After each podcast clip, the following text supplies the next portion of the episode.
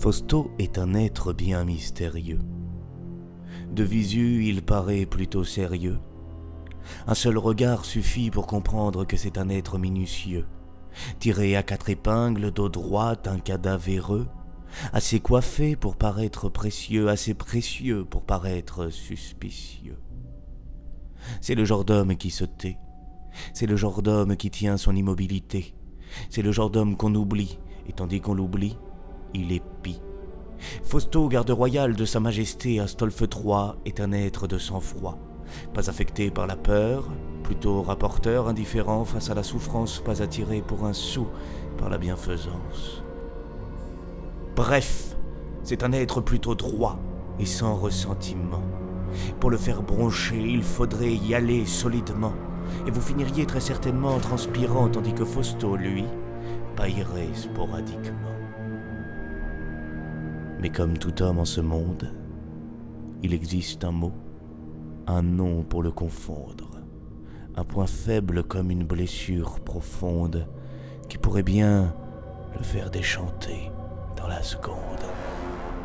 Ce mot, composé de trois syllabes et sept lettres, n'est autre que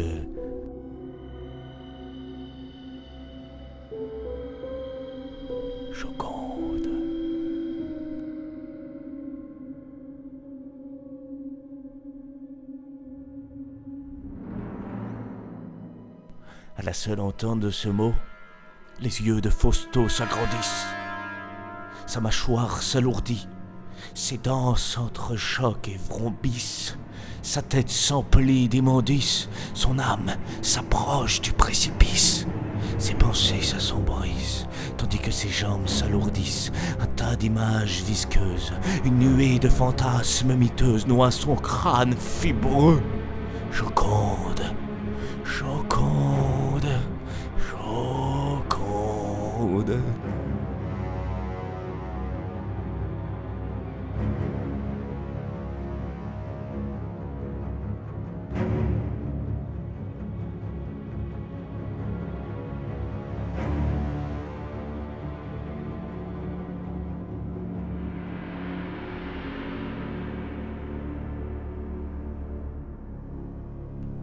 Ça commence généralement par la tête.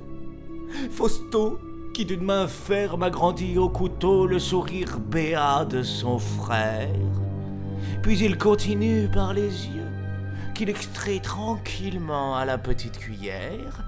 Puis vient le tour du nez, qu'il débouche au tire-bouchon. Et puis, on quitte le classique pour aller vers quelque chose d'un peu plus original. Joconde assis sur une chaise, la bouche grande ouverte, un entonnoir enfoncé au fond de la gorge, avale de force un millier de scorpions. Joconde, en maillot de bain, obligé d'entrer dans un bain d'huile bouillante. Joconde forcée de réciter la fable du corbeau et du renard après s'être fait couper la langue. Joconde qui se fait agrafer chaque morceau de chair, Joconde qui mange une salade de clous, etc., etc. Plus il pense, plus il imagine, plus il sautille de plaisir, plus il bout de rage, oh que oui, ça bout de violence et d'envie de meurtre. Et au gré de ces images qu'il s'invente,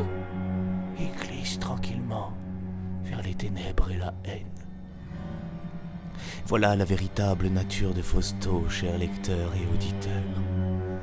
La haine. Je pourrais vous affirmer qu'un de ces jours, Fausto retrouvera son frère.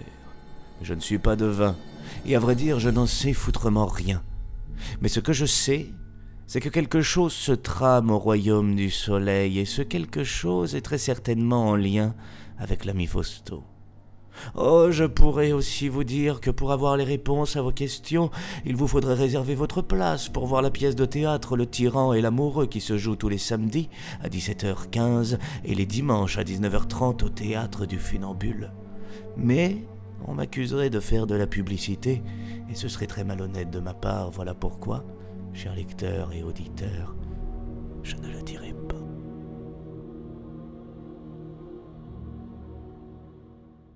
Merci d'avoir écouté ce noircir. S'il t'a plu, n'hésite pas à le partager ou à mettre un petit pouce sur la publication.